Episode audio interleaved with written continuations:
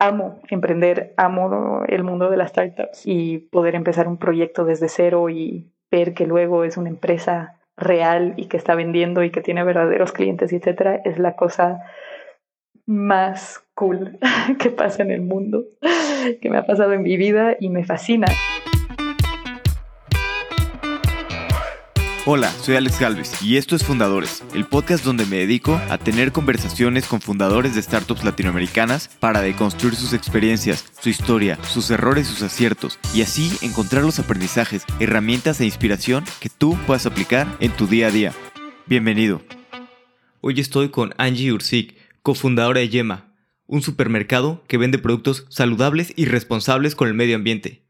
Hablamos de su paso por un fondo en Bolivia, el que le daban bastantes libertades y responsabilidades a pesar de ser muy joven. La creación de Gastronómica Internacional desde cero y luego su paso por Linio, donde siguió desarrollando sus habilidades como Project Manager. Nos platica del nacimiento de Yema, cómo es desarrollar un súper desde cero. Hablamos desde adquisición de usuarios hasta desarrollo de nuevos productos. Espero que disfrute esta conversación con nada menos que Angie Ursik. Angie, bienvenida a Fundadores. Hola Alex, muchas gracias. Feliz de estar aquí. Gracias por haberme invitado. encantado de tenerte por aquí. Me gustaría entender, tú estudiaste en Francia la carrera y luego se ve que has estado bastante relacionado con, la cultura francesa desde entonces. ¿Por qué fue que decidiste irte a estudiar la carrera a Francia? En ese momento no sé si se puede decir que haya sido una decisión. no, eh, estuve, es, es, una historia graciosa porque en mi familia hemos estado muy cercanos a la, a la, cultura francesa desde hace muchísimo tiempo, pero no tenemos una verdadera relación. Mi mamá estudió cuando era muy chica un par de años en Francia y después cuando regresó a Bolivia y tuvo, eh, y tuvo hijos y había que decidir en qué escuela ponerlos. Creo que el hecho de ponernos en el colegio francés a, a mis hermanos mayores y a mí fue una cosa completamente pragmática de que estábamos vivíamos cerca de la escuela, se veía bien, tenía buena reputación, pero en esas épocas era una escuela que ni siquiera pertenecía a la red de, escuelas francesas. El gobierno francés tiene un sistema de liceos franceses en el extranjero que cuando está, que la pensaron sobre todo para hijos de diplomáticos y cuando estás allá adentro haces realmente exactamente el mismo curso, cursas exactamente las mismas materias, etcétera, que los, que los estudiantes franceses en la época en la que nosotros empezamos a ir al colegio, hace muchísimo tiempo, ni siquiera era un colegio que formaba parte de esta red, etc.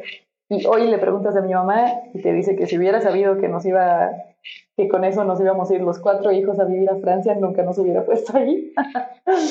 Creo que es broma, pero en todo caso sí, eh, cuando yo llegué a, o sea, cuando terminé la prepa, ya tenía el, bachillerato francés, lo que te abre las puertas para ir a estudiar al sistema público francés, que es gratis y es obviamente un excelente nivel de, de educación.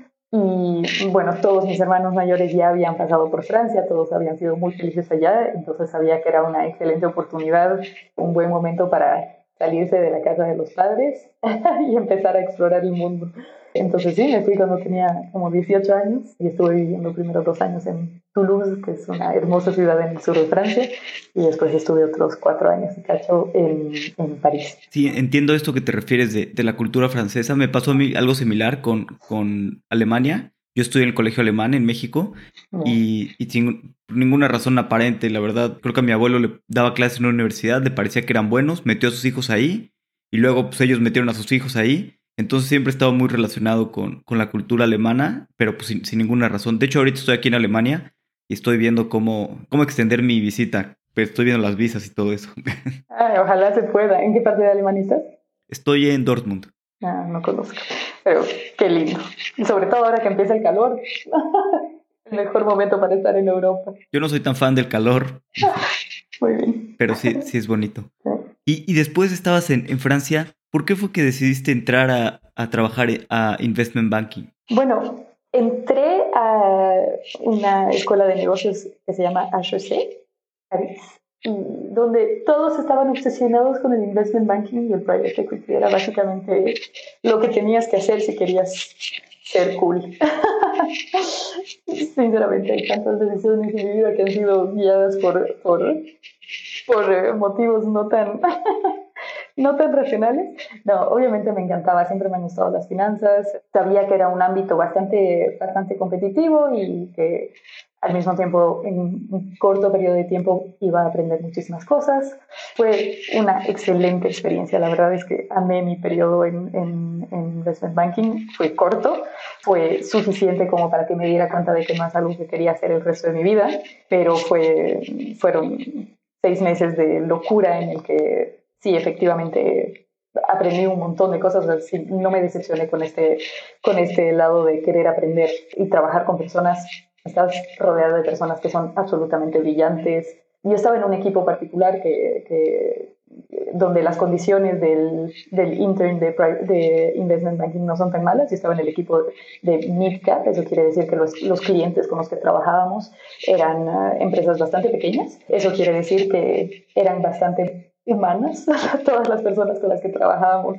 Me veían a mí trabajando a las 10 de la noche y se querían morir de que cómo es posible cuando mis amigos que estaban en los equipos de large cap y que sus, eh, y que sus clientes eran los gigantes de telecomunicaciones, de energía, etcétera, y a las 3 de la mañana el cliente te pedía algo, esperaba que a las 4 y media ya estuviera en, en su bandeja de entrada. Entonces creo que, que, que estaba en el, en el mejor de, de los mundos también una cosa que es bastante particular que no te cuentan sobre el investment banking, pero cuando recién estás comenzando es muy común que pases muchísimo tiempo haciendo, solamente pitcheando a clientes porque no hay verdaderamente un proyecto. Entonces, si estás en el equipo de telecomunicaciones large cap, vas a ir a, ver, a hablar con todos los telmex del mundo para decirles, yo creo que sería una buena oportunidad que, que compres esta empresa, que inviertas en tal lugar, que hagas un merger con ellos, que bla, bla, bla pero no necesariamente estás trabajando en un proyecto, en un mandato se llama, cuando, cuando ya firmaste el, el, el contrato y que efectivamente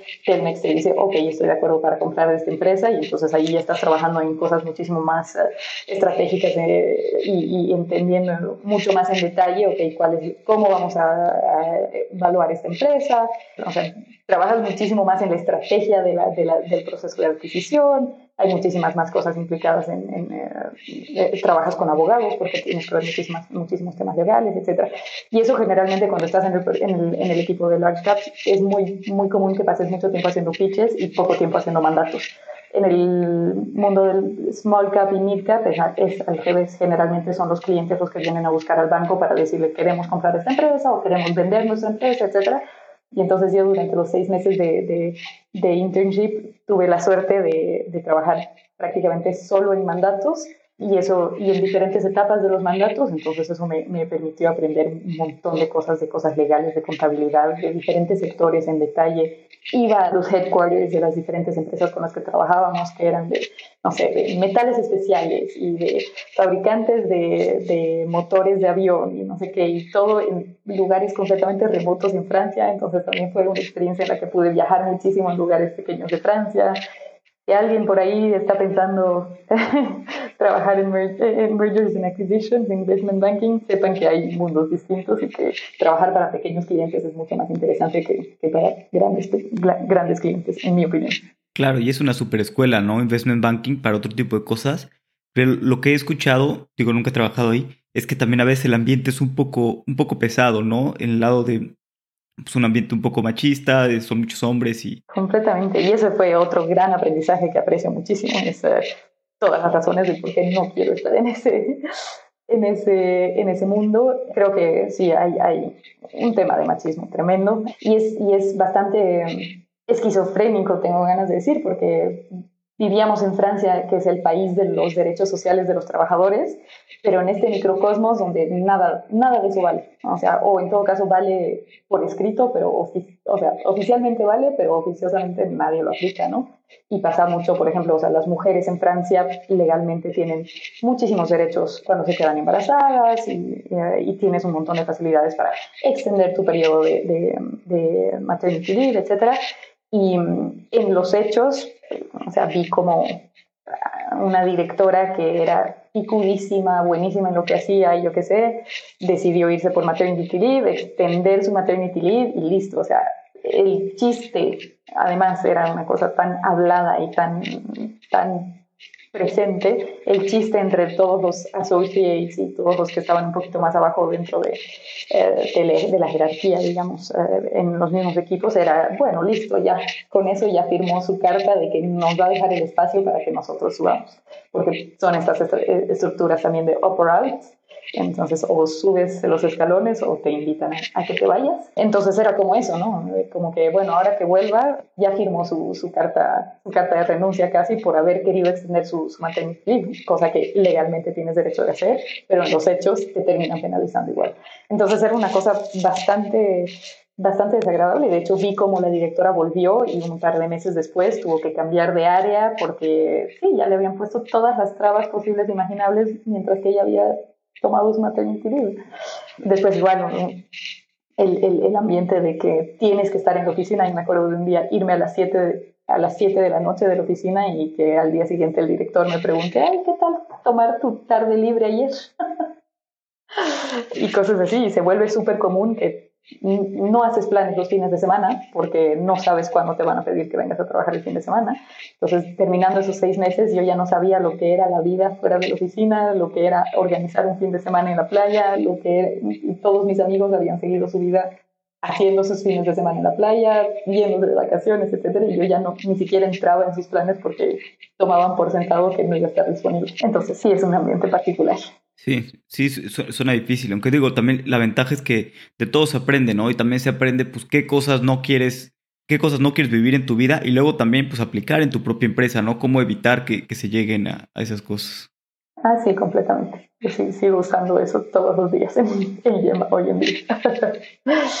bueno, y luego saliste de, tu MBA en Francia y bueno, llevando también estudiado toda la carrera en Francia, ¿cuál fue el siguiente paso en, en tu carrera? En ese... No es exactamente un MBA, es un Master of Science in Management, lo que, lo que terminas haciendo en, en HEC.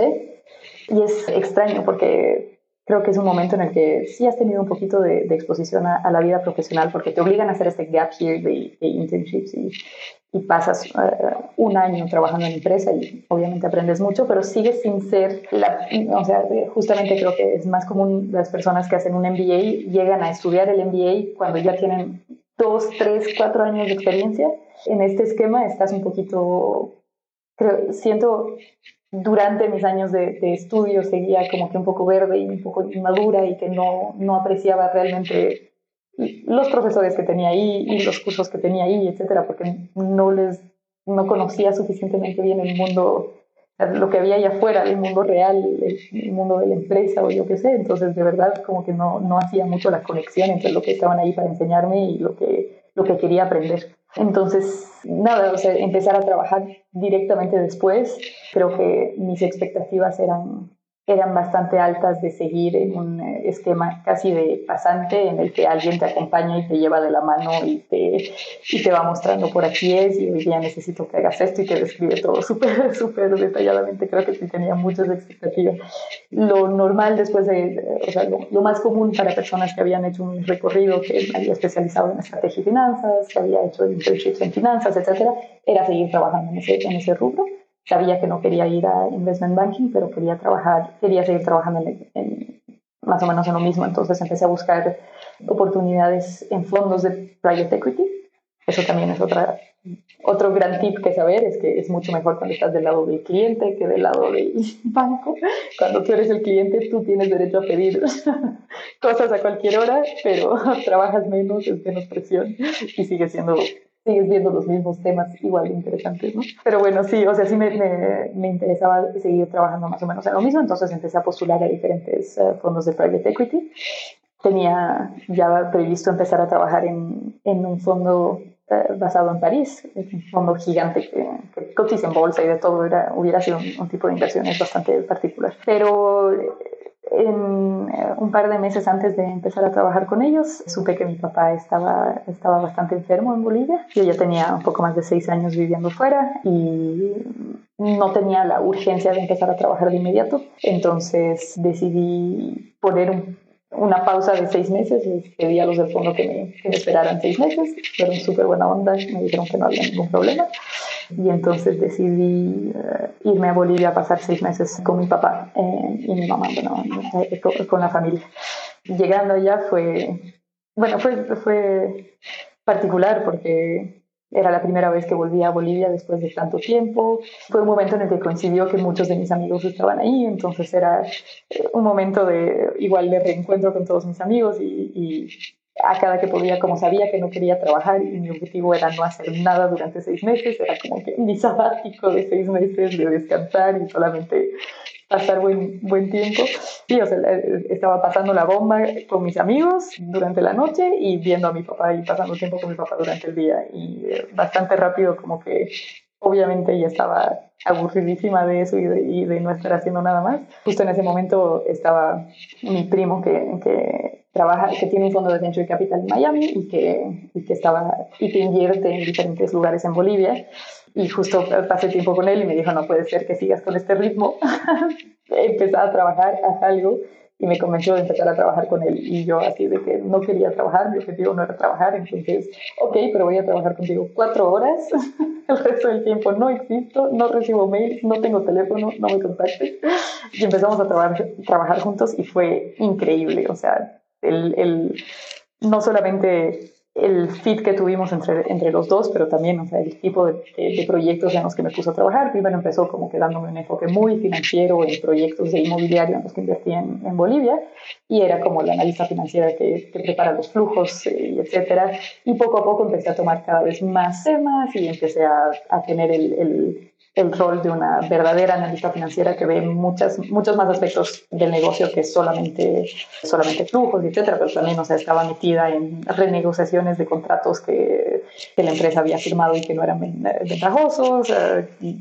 para contarte todo el chisme, el proyecto, en el, uno de los proyectos que manejaba en Bolivia es, es el club de el Club Bolívar, que es el, el, equipo de fútbol más grande de, de Bolivia, mejor equipo de Bolivia, hay que decirlo.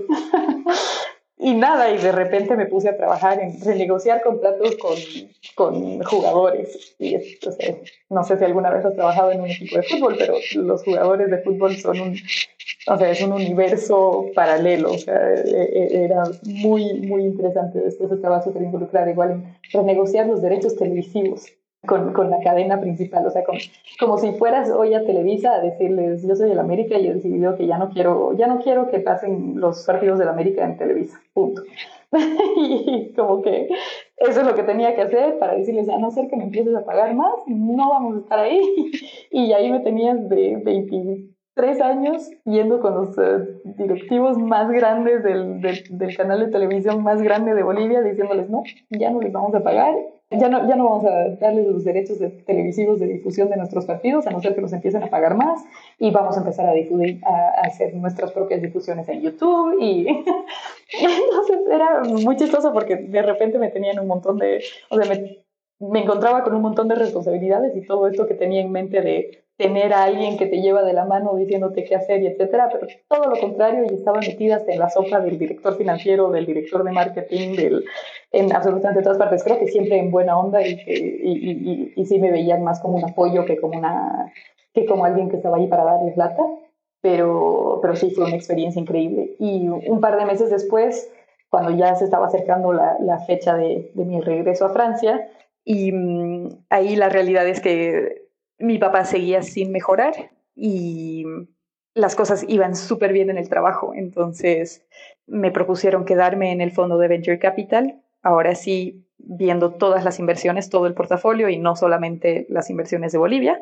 Igual una de las cosas que me tenían un poco mal era justamente seguir en Bolivia en un ambiente bastante difícil y bastante pesado todos los días. O sea, sí, estaba súper feliz de pasar tiempo con mi familia, pero también uh, era un poquito, un, poquito pesado, nunca es fácil, ¿no? Entonces, como que lo que me propusieron era, bueno, te vas a Miami, estás basada en Miami, pero sigues viendo inversiones en Bolivia, sigues viendo, empiezas a ver inversiones de otros países, etcétera, pero sigues yendo a Bolivia a cada que necesites ir a Bolivia porque seguía teniendo sentido por mi trabajo, ¿no? Entonces era como la oportunidad perfecta y la tomé y decidí ponerle una cruz a mi vida en Francia corté con el novio, solté el departamento, prácticamente todo cambió. Y eso, y después de haber pasado los seis meses en Bolivia, me fui a instalar a Miami. ¿Y, cómo fue un poquito tomar esta decisión? ¿Cuál es el debate en tu cabeza de pues ya dejar todo Francia, así como lo dices, cortando con el novio, el departamento y todo. ¿Y, y cuál es el debate en tu cabeza? Fue una época tan confusa de tantas cosas pasando que no estoy segura. Creo que lo que más presente tenía era que, o sea, no estaba lista para estar al otro lado del mundo y que sabiendo que en cualquier momento iba a sonar mi teléfono y que, y que iban a ser malas noticias y que iba a estar con jefes que no conocía un, y que no iba, o sea, que no iba, no iba a tener las facilidades para regresar a Bolivia cuando, cuando, no sé, tenía, estaba apanicada con lo que iba a pasar con mi papá. Creo que ese era mi principal, lo que más pesaba en, en, en, toda, todo mi proceso de decisión. Y después, no sé si, si llegaba a medir el tamaño de, de, de, o sea, sí, el peso de la decisión de dejar todo en Francia. Yo creo que en, en, el fondo pensaba que era solamente retrasar un poco mi regreso, o en todo caso, no, tal vez si me estaba tapando un poco los ojos sobre el hecho de que sí, ya era definitivo, definitivo. Creo que con el novio de todas maneras las cosas no iban tan bien, o sea que eso no fue lo más difícil. Pero sí, hay que decirlo, ¿no? Mi primo me conocía súper bien y sabía perfectamente bien por dónde, por dónde venderme la, la idea, ¿no? Pero efectivamente, o sea, sí, eh, me decía, esto te permite, porque en Bolivia tampoco es que tengas 150 opciones para tener un desarrollo profesional increíble en investment banking o venture capital o private equity, era inexistente, ¿no? Entonces me dice, ¿en qué otro mundo, qué, qué, qué, qué te, podría pasar que en Bolivia tengas la oportunidad de seguir desarrollándote e incluso tener más responsabilidades de las que tendrías si fueras un analista en un fondo de private equity gigante en Francia y al mismo tiempo seguir con tu familia y que no sea un sacrificio justamente para tu carrera. No tienes que dejar de lado tu carrera. Y efectivamente, y por suerte le hice caso y por suerte me convenció, porque también pienso, si me hubiera vuelto a, a Francia, sí, o sea, sí hubieras, o sea, siento que he saltado bastantes etapas quedándome, eh, quedándome a trabajar con él. O sea, en Francia nunca jamás en la vida un analista se iba a ir a sentar a la mesa de, de los directores de un canal de televisión para hacer algo así. Sabía que me, o sea, había un montón de confianza y, y me la podían dar la aproveché muchísimo y era un contexto en el que podía aprender tanto, seguía haciendo cosas de finanzas que me gustaban y, además de todo me estaban invitando a involucrarme en muchas cosas más operativas del negocio, que también ahí me di cuenta de que lo que más me divertía era la parte operativa y no tanto la parte financiera. Entonces fue una excelente oportunidad y estoy súper feliz de haberla tomado. Y creo que eso en, en mi vida ha sido ha sido un momento crucial de darme cuenta de que hay una película que me que es un, poquito es bastante triste y bastante bastante cursi. No sé si la película me encanta o sea que no tomen esto como una recomendación de ver la película.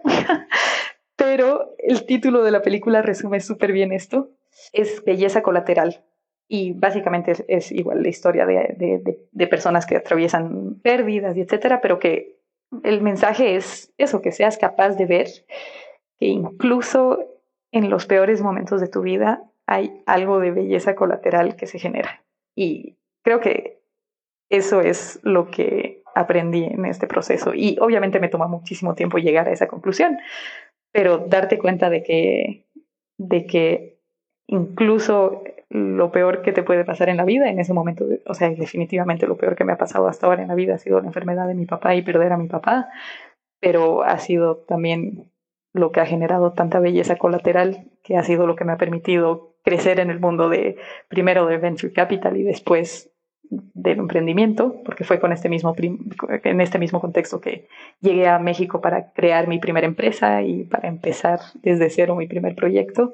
Y amo emprender, amo el mundo de las startups y poder empezar un proyecto desde cero y ver que luego es una empresa real y que está vendiendo y que tiene verdaderos clientes, etcétera, es la cosa más cool que pasa en el mundo, que me ha pasado en mi vida y, me fascina. Entonces, nada, es probablemente algo que no hubiera visto si mi papá no se hubiera enfermado, si no hubiera regresado a Bolivia y si no, o sea, todo empezó con algo tan negativo, pero se ha transformado en algo tan positivo. Sí, no, y, y como mencionas, pues la, la muerte de un padre siempre es difícil. No creo que nadie planee para eso, piense en eso, pero eh, sin embargo pues, la, vida sigue, ¿no? Y a veces nos lleva por caminos inesperados, ese tipo de cosas.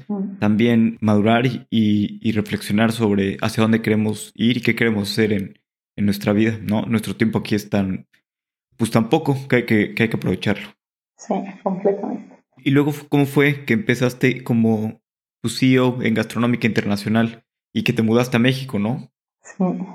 Después de Bolivia me fui a, me fui a Miami y ahí lo que hacía el, el, fondo de venture capital en el que estaba, que era bastante particular, era igual una especie de company builder.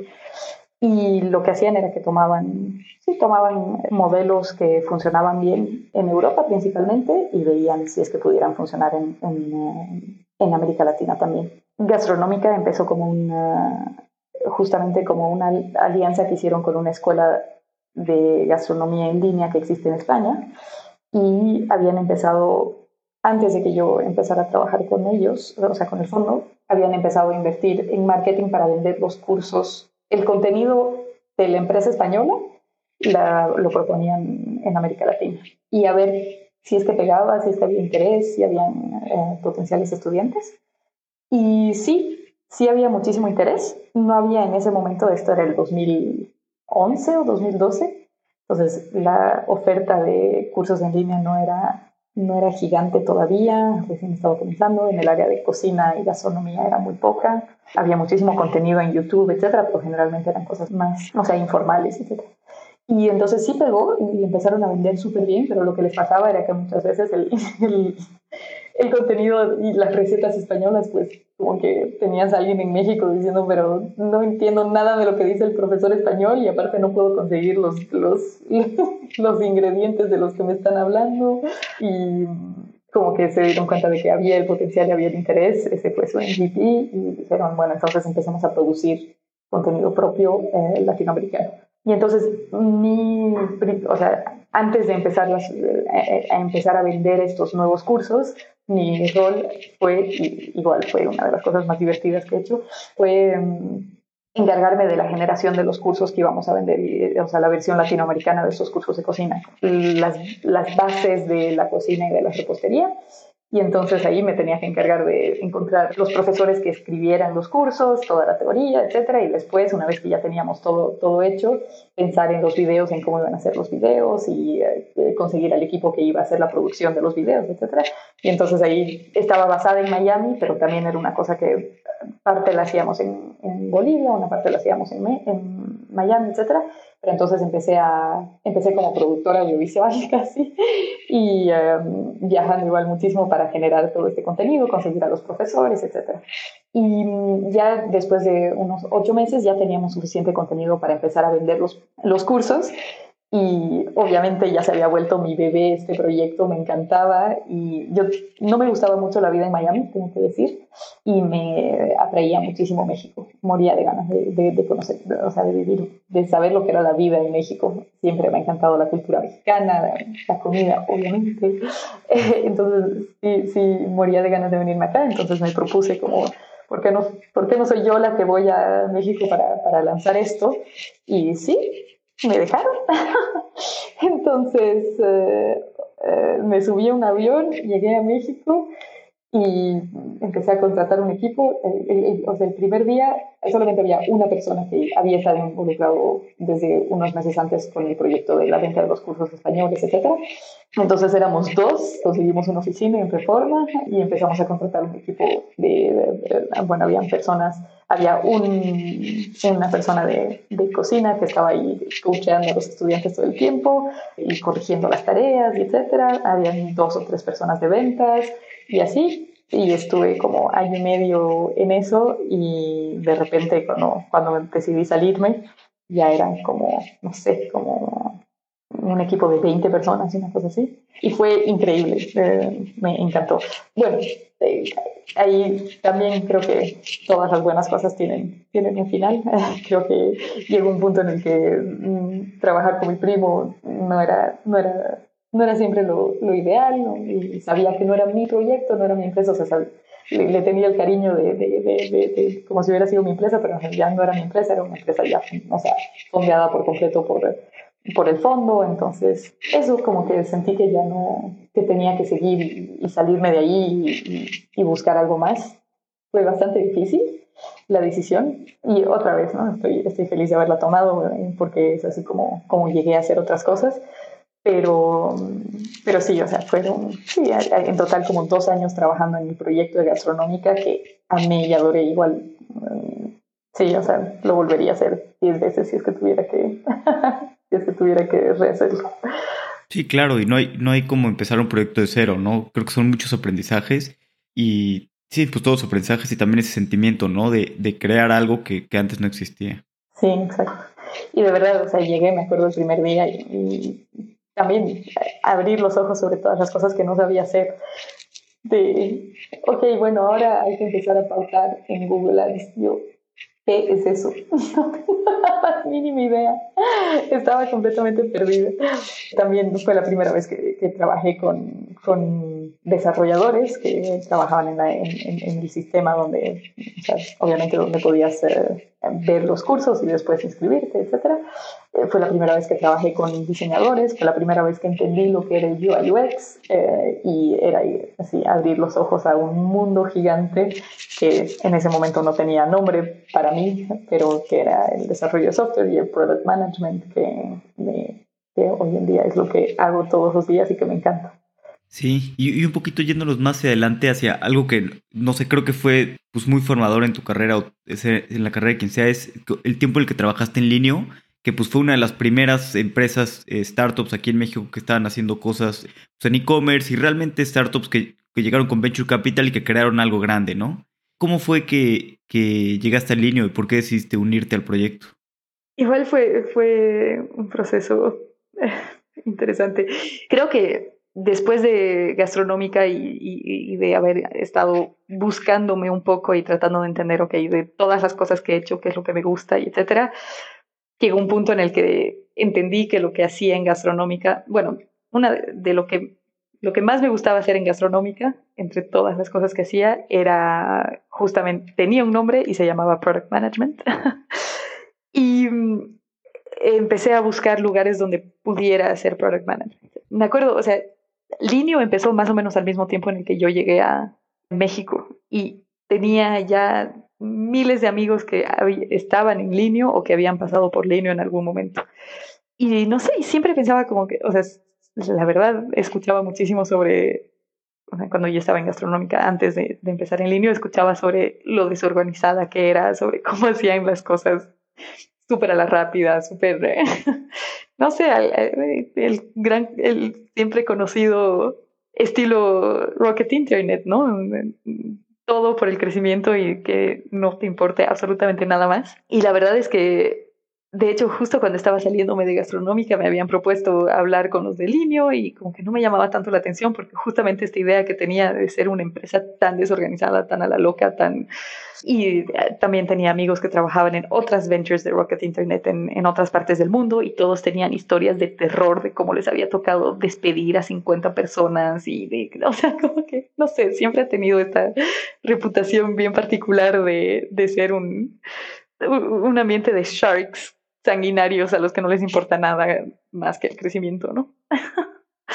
y no sé, entonces como que por alguna razón, o sea, sí, por esa razón, como que siempre me había mantenido un poco al margen, o sea, me gustaba escuchar las historias de los amigos que tenía que trabajaban allá, reírme y decir, wow, qué loco, y listo. Y mm, nada, y el hecho es que porque, bueno, después de gastronómica estuve trabajando un tiempo en, un, en una aceleradora de, de, empresas sociales que se llama Make Sense y durante todo ese periodo como que iba reforzando esta idea de que quiero hacer product management, quiero hacer product management, es lo que quería hacer.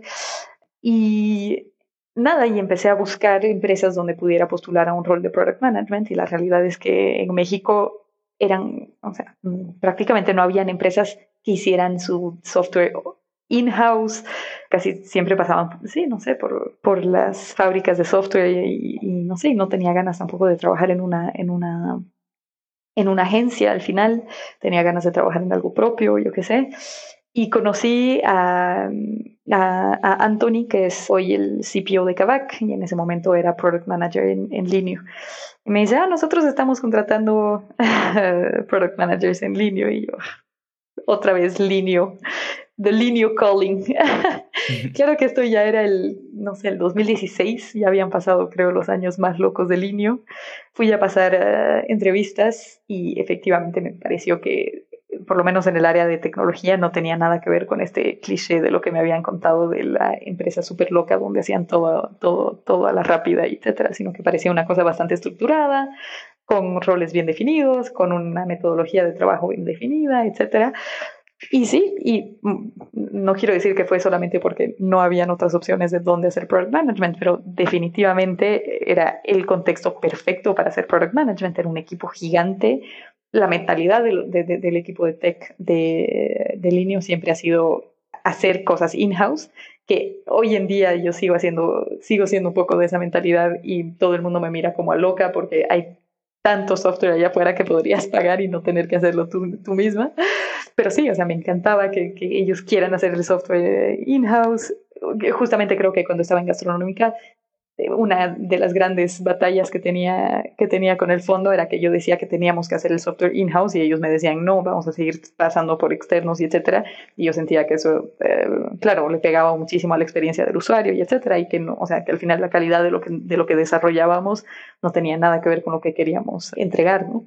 Y entonces ahí en las entrevistas en línea me decían, no, nosotros hacemos todo aquí todo nosotros, todo controlado por nosotros y definido por nosotros y como queremos y adaptado a nuestro negocio y bla, bla, bla. Y yo, wow, qué cool. En ese momento era un equipo de, o sea, el equipo de tecnología debe haber tenido, cuando yo entré, debe haber tenido unas, no sé, 150 personas, fácil. Después, poco tiempo después, de hecho, entré y como tres semanas después hubo un recorte tremendo y, y era como que colando a la idea que yo tenía, yo no, ¿qué hice? ¿Por qué estoy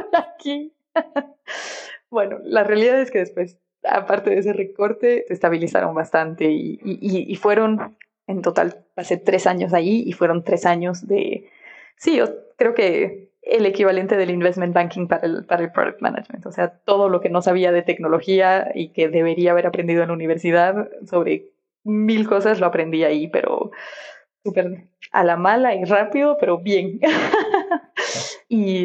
pero sí, tengo que admitir que en un inicio no estaba muy emocionada con la idea de entrar al Linio. Y, eh, y al final, otra vez, súper feliz de haberlo hecho.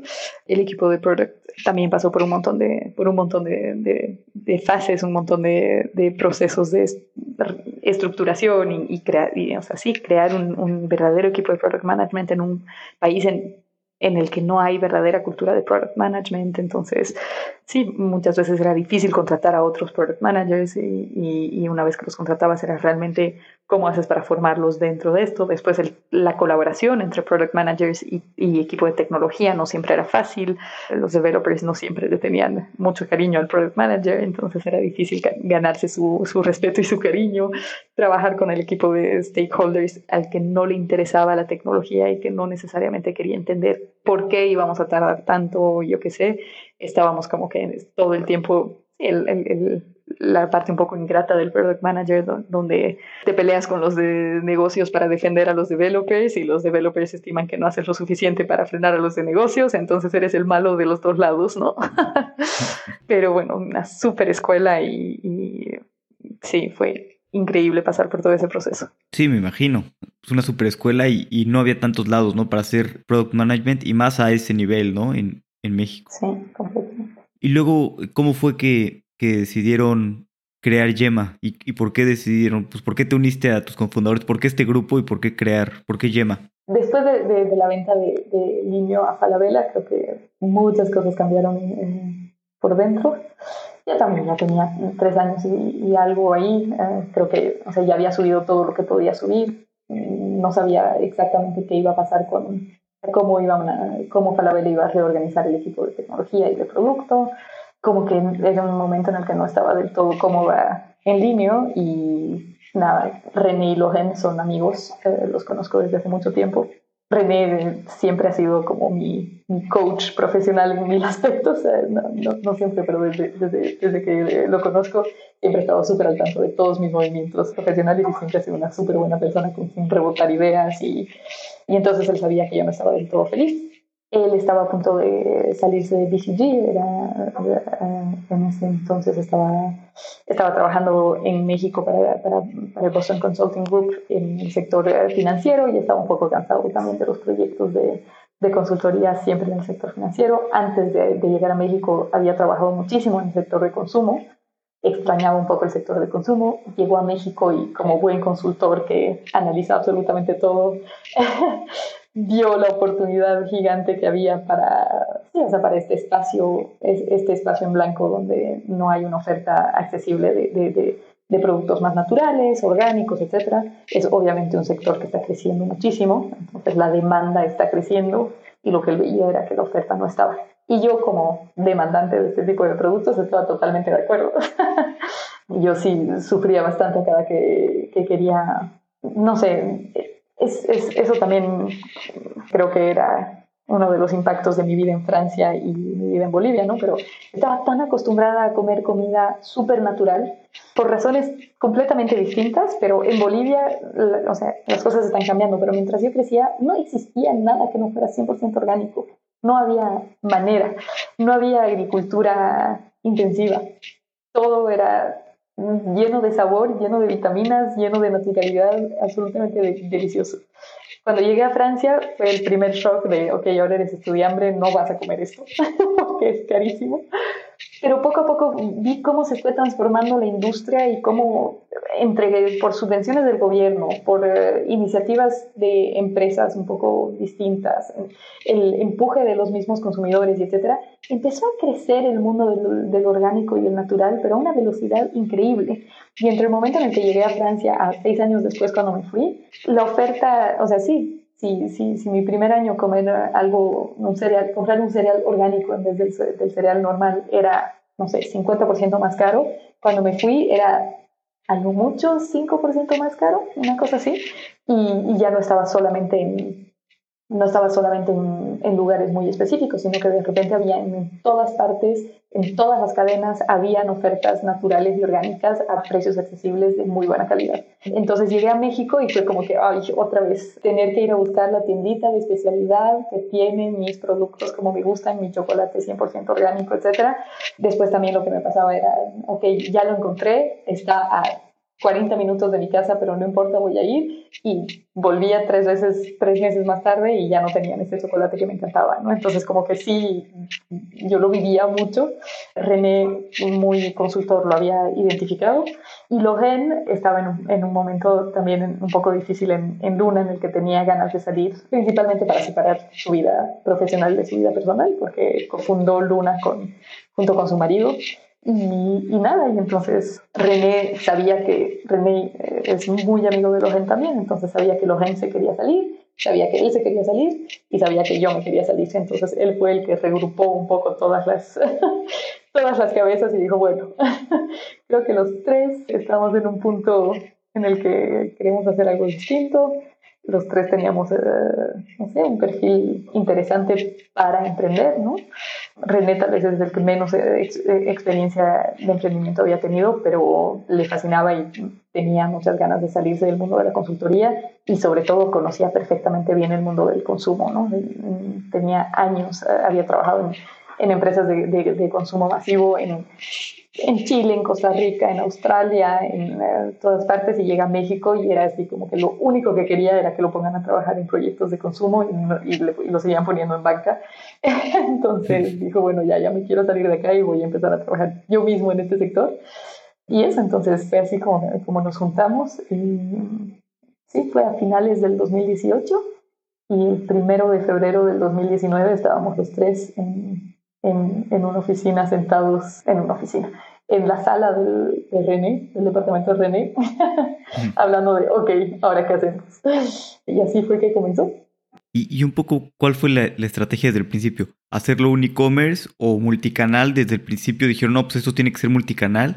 ¿O cuál era la estrategia en, en esa parte? Sí sabíamos, sí, sí sabíamos que íbamos a querer hacerlo multicanal de alguna manera. No sabíamos exactamente cómo, sabíamos que queríamos tener presencia física, Creo que para el mundo del consumo hay, es un mercado gigante definitivamente, pero es también uh, un mercado extremadamente competitivo, ¿no? Tienes que encontrar cómo te diferencias bien y rápido y te quedas top of mind de la gente. O sea, no sé, a ver si hago, si, si, si hago una comparación. Kavak hace una campaña de awareness, vas a escuchar sobre Kavak vas a saber que es una opción para vender y comprar tu auto. Y no necesariamente tienes ocho otros nombres de, de empresas que hacen lo mismo, ¿no? De otras, de otras opciones de, de empresas que hagan lo mismo, sobre todo, por ejemplo, si quieres vender ¿no? Y mientras que Yema puede que sepas que tengas top of mind de Yema, pero sí vas a poder sacar 8 o 16 nombres de otras empresas que, ya sean marcas que desarrollan productos de cualquier cosa, cuidado personal, comida, etcétera, o de supermercados o tiendas. O sea, estamos bombardeados permanentemente de esto. Entonces, es, um, es un sector en el que tienes que hacer triple de esfuerzo, no solamente para que la gente te ubique, pero pasarlos a la conversión es, ah, sabiendo que tienes tanta presencia de marca de otros, etcétera, que lo más rápido posible tienes que hacer que te prueben y que alguien pruebe una cucharada de nuestra crema de avellanas es lo que mejor convierte en todo lo que hemos intentado hacer y sabemos que nuestros productos son buenísimos, son convincentes, pero no te vamos a, o sea, hasta ahorita Facebook no ha sacado el ad que te permite darle una probada a la crema de avellanas, ¿no? Entonces lo único que te queda por hacer es estar en las calles, estar afuera, estar en el mundo físico y acercarte a los clientes con una galleta o con un chip o con, una, con lo que sea para que prueben lo que quieres que prueben. Y mm, entonces sabíamos que desde el día uno era algo que íbamos a querer hacer. En Estados Unidos lo llaman el advertising, advertising con trial, es lo que, pruebas.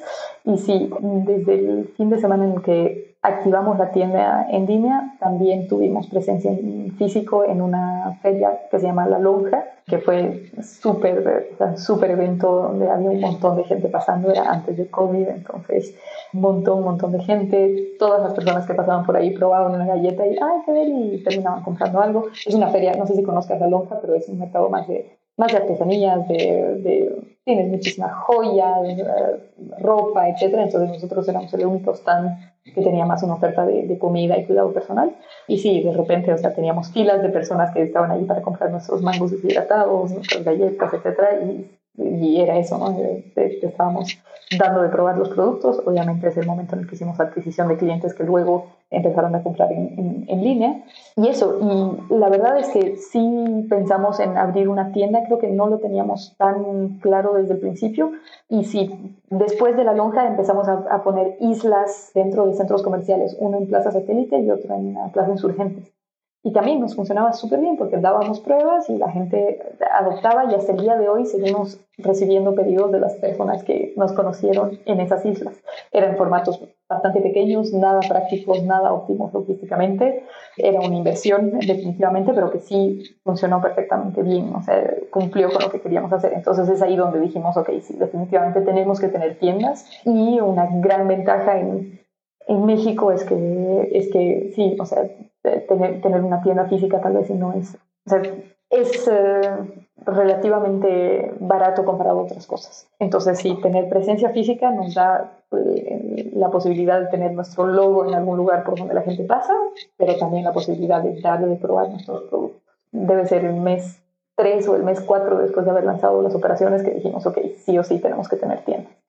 Y empezamos con una pequeña tienda en, en la colonia Roma, justo al frente de Mold Bistro, igual nos funcionaba súper bien porque Mold Bistro es delicioso y siempre tenía fila, entonces las personas que estaban haciendo fila o esperando su mesa venían a darse una vuelta por la tienda, probaban nuestros productos, igual tenemos ahí una base de clientes muy fieles de los que esperaban mes en, en Bistro. Y aparte de eso también abrimos en agosto del 2020 una tienda en la colonia Escandón, en la avenida Nuevo León. Y, y sí, bueno, esa fue un, una historia un poco complicada porque tendríamos el plan original era abrirlo en abril del 2020 eh, y obviamente en marzo pararon por completo la obra, etcétera, entonces tuvimos que abrir muchísimo más tarde en un edificio de, de, oficinas donde se suponía que teníamos que tener todo el tráfico de las personas que iban a las oficinas y ahora está completamente vacío, entonces como a todos, ¿no? El, el, el COVID nos ha pegado de diferentes maneras, pero pero ahí está y sí, sigue siendo un súper lugar donde no solamente vendemos los productos que están en la tienda, pero además capturamos muchísimos nuevos clientes que nos conocen a través de esa tienda. Entonces sí tenemos en planes eh, seguir abriendo más tiendas físicas, no, no de inmediato, pero, pero sí lo esperamos muy pronto. Claro, y, y pues tú lo has dicho, bueno, lo escuché en algún lugar que lo dijiste, que rent is the new CAC, porque digo, el e-commerce podrá ser muy grande y todo, pero pues el canal tradicional sigue teniendo la mayor parte de, del comercio, ¿no? Y no hay mejor manera que, pues, que prueben tu producto y, y que lo y que pues, se animen, ¿no? A comprar. Exacto, sí. Y una pregunta con respecto al desarrollo de, de, nuevos productos. Digo, no sé, pero me imagino que es bastante caro, ¿no? Desarrollar productos. ¿Cómo le hacen? ¿Exteriorizan una parte o, o, lo desarrollan todo in-house? ¿O cómo hacen el desarrollo de nuevos productos? Tenemos un equipo que solamente se encarga de desarrollo de, de productos. Entonces son ingenieros de alimentos, ingenieros químicos, nutricionistas, etcétera, que están todo el tiempo eh, eh, o sea, pensando en, ok, tenemos que hacer una crema de avellanas, qué es lo que hay allá afuera, por qué son tan caros los, productos naturales, cuáles son los beneficios de tal o cuál endulzante versus el otro, bla, bla, bla. Entonces, que están haciendo como que este proceso de definición y en paralelo hacen un proceso de buscar a proveedores potenciales para producirnos el producto. Y una vez que han identificado, identificado un, un, un aliado productor, un copacker, básicamente vamos, vamos con ellos, les decimos, ok, quisiéramos hacer algo que tenga estas características, hemos pensado en este endulzante, esta cantidad de, de avellana, este bla, bla, bla, describimos como que damos la ficha técnica del producto ideal que nosotros queremos hacer, ¿sabes? Y, y, y para crema de avellanas y cosas, o sea, alimentos tal vez es, es raro que, que, que, un, que, que los productores nos digan, no, eso no lo podemos hacer, un poquito más nos pasa en cuidado personal donde queremos un shampoo que no tenga parabenos y que tenga estas, estas, estas características, es más raro. O sea, son menos, los, menos las empresas que son capaces de, de, de, hacer un cambio tan radical. O sea, tiene un montón de implicaciones en inocuidad, en estabilidad de la fórmula y etcétera, que hay, más nos ha pasado que los laboratorios nos digan, mm, esto no estamos seguros de que nos vaya a salir bien. Entonces, para cuidado personal es un proceso muchísimo más largo, donde hacemos muchas más iteraciones pero sí, generalmente eso, o sea, son empresas, ya sea en, cuidado personal, un laboratorio que ya, que, ya hace esto desde hace mucho tiempo, para otras marcas, para cientos de otras marcas, o una fábrica de, de, de alimentos que también hacen eh, marcas propias, o sea, desarrollan marca blanca para otras marcas, ¿no? Entonces es un trabajo en conjunto que de, de, o sea, de, terminar de hacer la fórmula final va a terminar siendo un, un, trabajo que hacemos en conjunto con estas personas, pero siempre con nuestro input de, ok, sabemos que esto es lo que necesitamos, cómo hacemos para llegar a esto, a lo más cercano, o a veces nos dicen, está bien este endulzante, pero creemos que este se podría quedar mejor y podría ser mejor, y nosotros hacemos nuestro análisis y que terminemos diciendo que sí. Y sí, es, es, es un proceso largo, en cuidado, en cuidado personal pues, es muchísimo más largo porque además hay que hacer un montón de, de pruebas clínicas, que siempre, siempre que desarrollas una nueva fórmula vas a tener que probarla por lo menos seis meses para asegurarte que, que la fórmula es estable, etc. Entonces, para cuidado personal sí es muy largo. De hecho, empezamos, empezamos a trabajar en nuestra primera fórmula en marzo del 2019 y recién la teníamos en venta en octubre del 2019, ¿no? Sí, es un proceso súper largo. Para comida va más rápido, pero, pero sí, muchas veces hay varias iteraciones también. Y sí, y ahora creo que como ya somos un, un poquito más conocidos, somos menos nosotros los que hacemos la prospección de, de potenciales productores que trabajan con nosotros y muchos se nos acercan a nosotros para decirnos podríamos hacer esto y esto y esto. Entonces eso ha cambiado un poquito la, la dinámica, pero, pero sí, sí, efectivamente es un proceso largo y caro. De hecho, nuestra idea inicial era tener solamente productos Yema. Cuando lanzamos teníamos solamente 50 productos en el catálogo y los 50 eran de marca Yema. y nada, y bastante rápido nos dimos cuenta de que queríamos resolver la, la, el súper de, de, las personas, teníamos que agregar, agregar productos, ¿no? Y de todas maneras, o sea, nos gusta, nos gusta trabajar con otras marcas a las que igual les podemos dar exposure, o sea, nos encanta trabajar con, con marcas, no necesariamente las marcas gigantes, pero también igual, ¿no? O sea, todos los productos que entran en nuestro catálogo siguen los, las mismas exigencias de, de, de o sea, los mismos, tienen que tener los mismos atributos que tendrían los productos yema, es decir, lo que llamamos etiqueta limpia, quiere decir que ninguno de los ingredientes utilizados son nocivos para la salud o para el medio ambiente. y eso, y eh, buscando entre marcas locales, marcas mexicanas, hemos encontrado tal cantidad de marcas hermosas que no son tan conocidas y estamos súper felices de ser un canal donde, donde los podemos ayudar a crecer, ¿no? Y, y súper felices de, de ampliar la oferta para nuestros clientes para que puedan conocer y acceder a estos productos que son buenísimos y que a nosotros nos encantan. Súper bien. Tengo que probar su crema de avellana. La pedí la otra vez, pero la dejé, la dejé en México, no tuve oportunidad de probarla. Ah. Pero regresando es lo primero que voy a hacer. Muy bien, espero que la tengas bien oculta porque... sí, se la van a comer mis roomies ahí, que... pero bueno. Tendrás que pedirlo. Sí, vamos a pasar a mi parte favorita, que es la serie de preguntas rápidas. Las preguntas son cortas, las respuestas no necesariamente deben de serlo. Ok, bueno. ¿Cuál es el libro que más has recomendado? Un mundo para Julius de Alfredo Bryce Echenique. ¿Tienes algo absurdo que te encante hacer? Mm, una cantidad de cosas absurdas que me, que me encantan hacer. Soy muy maníaca. Creo que la organización de mis mails con etiquetas de colores es el extremo. eh, sí, todo tiene etiquetas de colores. Después, otras cosas absurdas que me guste.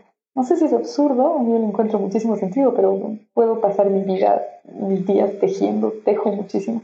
No hay nada más relajante. No sé si alguna vez lo has intentado, pero es genial. Y además haces los mejores regalos para todos tus amigos cuando empiezan a tener hijos. Sí, no, nunca lo he intentado, pero a mi novia le encanta tejer ah. y le voy a decir que me enseñe y intentar ahí un poquillo. Buenísimo, es buenísimo. Escuchar podcast mientras tejes, gloria. ¿Qué creencia o hábito has cambiado en los últimos cinco años que ha mejorado drásticamente tu vida? Mm, he dejado de comer carne y sí ha cambiado drásticamente mi vida, es impresionante. Y yo estaba convencida, eso era así, o sea, no, de cuánto amaba la carne. Me acuerdo cuando recién llegué a, Francia, me despertaba a medianoche, que no, obviamente no me podía comprar grandes filetes de carne deliciosa como me gustaba. Me despertaba soñando con carne, así. Lo único que quería era un pedazo de carne roja en la parrilla, era mi, mi sueño. Y pensé que nunca iba a poder dejar de comer carne, y poco a poco, justo cuando empecé a trabajar en línea, el único, la única fondita que había cerca de la oficina era un lugar eh, vegetariano. Y empecé a ir, a ir ahí todos los días y de repente ya no estaba comiendo carne y mi vida era otra. O sea, todo funciona mejor cuando no comes carne.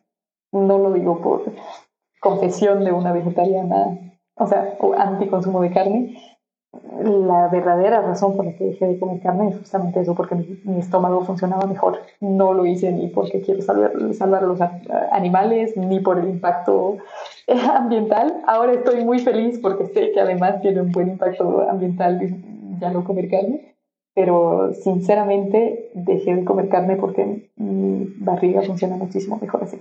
Un gran descubrimiento. Buenísimo. Sí, yo justo quiero dejar de comer carne, pero no, todavía he, bajado mi consumo, pero todavía no me falta. Los taquitos y así sí, sí me cuesta trabajo decirles que no. es muy loco porque de repente ya ni siquiera se me antoja. Y no puedo creer, no sabes cómo era de carnívora. pero sí, ya ni siquiera se me antoja. Es incomprensible. ¿Hay algún punto de inflexión en tu vida que haya cambiado la forma en la que piensas? Pues creo que hemos hablado bastante de bastante de, de, eso, ¿no? O sea, sí, definitivamente pasar, pasar por, por, por, por la pérdida de alguien cercano es algo súper súper impactante y creo que me ha hecho eso, o sea, me ha ayudado a quedarme optimista sobre lo que viene, lo que te trae la vida y que detrás de cosas súper difíciles igual pueden haber no, lo, que siempre todo el mundo dice, ¿no? Cuando se cierra una puerta se abre otra, etc.